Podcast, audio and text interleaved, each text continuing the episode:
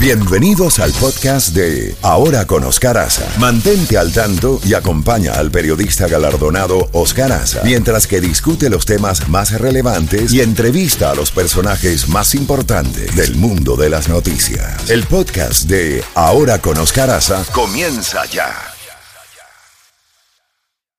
Con Jacobo Goldstein. Jacobo, buenos días, buongiorno. Cuénteme, ¿qué trae en su carpeta? Bueno, estoy un poco resfriado, así que me perdona la voz, pero aparte de eso estoy bien, y, pero preocupado por estas matanzas, Oscar, que siguen ocurriendo.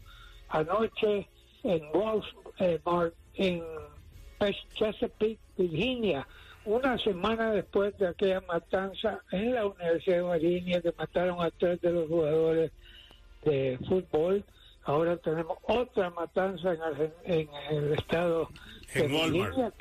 en una tienda Walmart. Dicen que, dicen que el gerente de la tienda disparó contra sus empleados. Hasta ahora hay seis muertos. Seis muertos, siete heridos.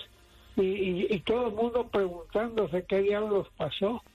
Que, ¿Por qué Oscar está pasando casi a diario? Es que ya antes era, ahora es casi a diario que hay disparos y matanzas en lo que va de esta temporada del año 2022, 602 matanzas en que hayan involucrado cinco personas, ya sean muertos o heridos, 602, sin contar aquellas que son uno, dos o tres muertos.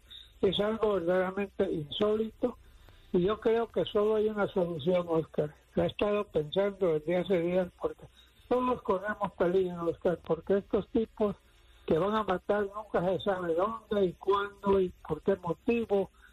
Eh, es muy sencillo. el Congreso no ha querido actuar, pero eso es hablando en general.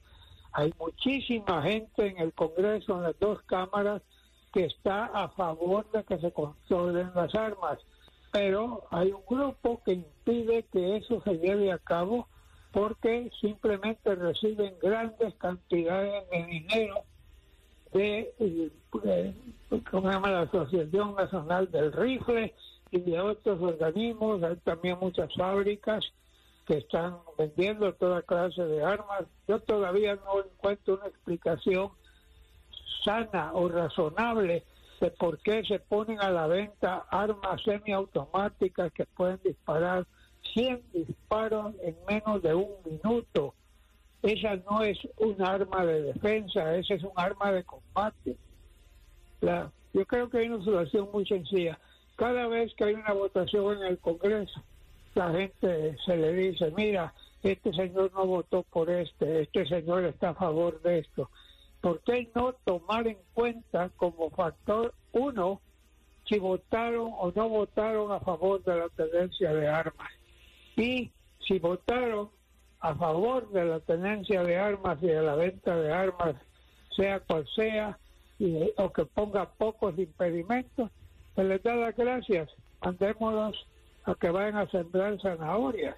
Oscar, es imposible creer que en un país civilizado hay tanta gente en el poder legislativo y en otras oficinas públicas que están apoyando estas matanzas de inocentes estas matanzas inevitables, estas matanzas innecesarias, porque ellos están más interesados en tener dinero para salir reelectos que en defender a la ciudadanía que los lleva al poder. Yo creo que esa sería una fórmula que podría funcionar. Jacobo, hace unos minutos el Parlamento Europeo ha declarado a Rusia como un Estado patrocinador del terrorismo. Este es la, el señalamiento más, grave y directo del Parlamento Europeo en contra de Rusia. Esto ha ocurrido hace algunos momentos. Dice mm, que ataques indiscriminados contra los civiles ucranianos, también bombardeo de hospitales e infraestructuras críticas en toda Ucrania. Según el Parlamento Europeo, estos son actos terroristas. Por ello, la Eurocámara ha votado este miércoles por abrumadora mayoría declarar a Rusia como Estado terrorista. Eso es un aumento también automático de las sanciones contra el gobierno de Putin. Sabes que acaba de salir una noticia que acaban de destrozar un hospital de maternidad. Horrible. deshaciéndolo, mataron un bebé de dos días recién nacido. La madre tuvo que ser desenterrada de todas las piedras y el concreto. Y ese es el hombre que anda rondando por el mundo diciendo que lo está haciendo por el bien de la patria, que esto es por el bien de Rusia y por el bien de los ucranianos. Esa que se la cuenten a mamá. Eh, eh, eh, la verdad es que es increíble la matanza que este hombre ha llevado a cabo.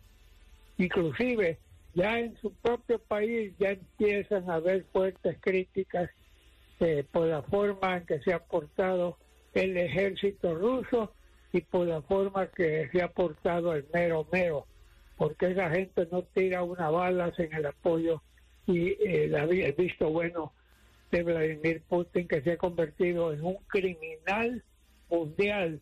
Han habido grandes asesinos a través de la historia, Oscar, considerados. Genghis Khan creo que es uno de ellos, y Hitler es uno de ellos. Pero lo que está haciendo Vladimir Putin en cuanto a muerte, en cuanto a heridos, en cuanto a destrucción de hospitales, escuelas, iglesias, infraestructura, electricidad, inclusive el peligro ese que siguen bombardeando cerca de la pues, nuclear más grande de, Europa. La, esa policía. Es un asesinato, es un homicidio, es horrible eso que está pasando. Y ahí estamos y todavía hay algunos que... Eh, Ucrania nos ha dado un ejemplo de un país que no le quiso dar una victoria más a Vladimir Putin, que se ha reído del mundo, ha conquistado países, ha conquistado todo, está, está creando graves problemas internacionales, interrumpiendo la venta de, ah, comida de Ucrania para otros países que están muriendo de hambre y que no tienen granos, como los que produce Ucrania, el segundo productor más grande del mundo. Y todo eso en manos de un loco, de mente asesino, que le está llevando al mundo de enfrente y vamos a ver qué pasa, porque la Unión Europea la felicito, pero es un organismo inoperante que no, no, está haciendo nada más, pero por lo menos se atreve a públicamente. Me gustaría ver en las Naciones Unidas todos esos países que votan siempre a favor de Rusia, como Cuba, como Nicaragua, como Venezuela, sin ir muy lejos, ¿no? Sí. Que siempre defendiendo, defendiendo a Rusia en todo y unas Naciones Unidas que tienen que una, nuevamente ver qué están haciendo con un Consejo de Seguridad de cinco líderes que puede cualquiera de ellos bloquear cualquier acción. Rusia es uno de esos participantes, China es otro. China también tiene que definirse si va a seguir apoyando a Rusia o si se va a dar cuenta de lo que está haciendo Rusia y decida eh, abstenerse si fuera necesario pero no, no lo que está dejando hacer a ese hombre, Oscar. Bueno, Jacobo, muchas muchas gárgaras para esa voz. Eh, toma Zinc con eh, Emergency, que lo venden en, en la farmacia, y que te mejores mucho y de, te, va, te va a venir bien el descanso de, del Día de Acción de Gracias y del viernes, ¿no? Nosotros regresamos el lunes.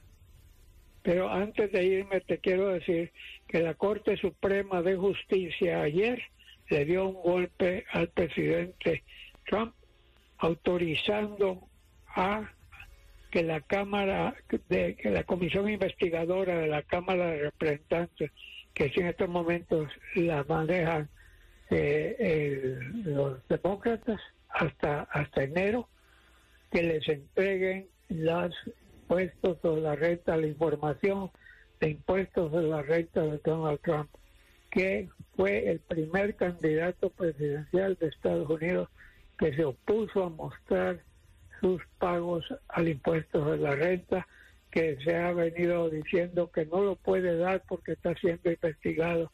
Esa no es una excusa para poder hacerlo válida, una excusa válida.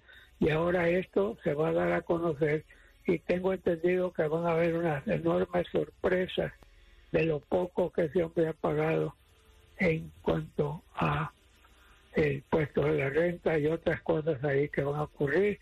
Ya está autorizada por la Corte Suprema que se siga adelante y que se entreguen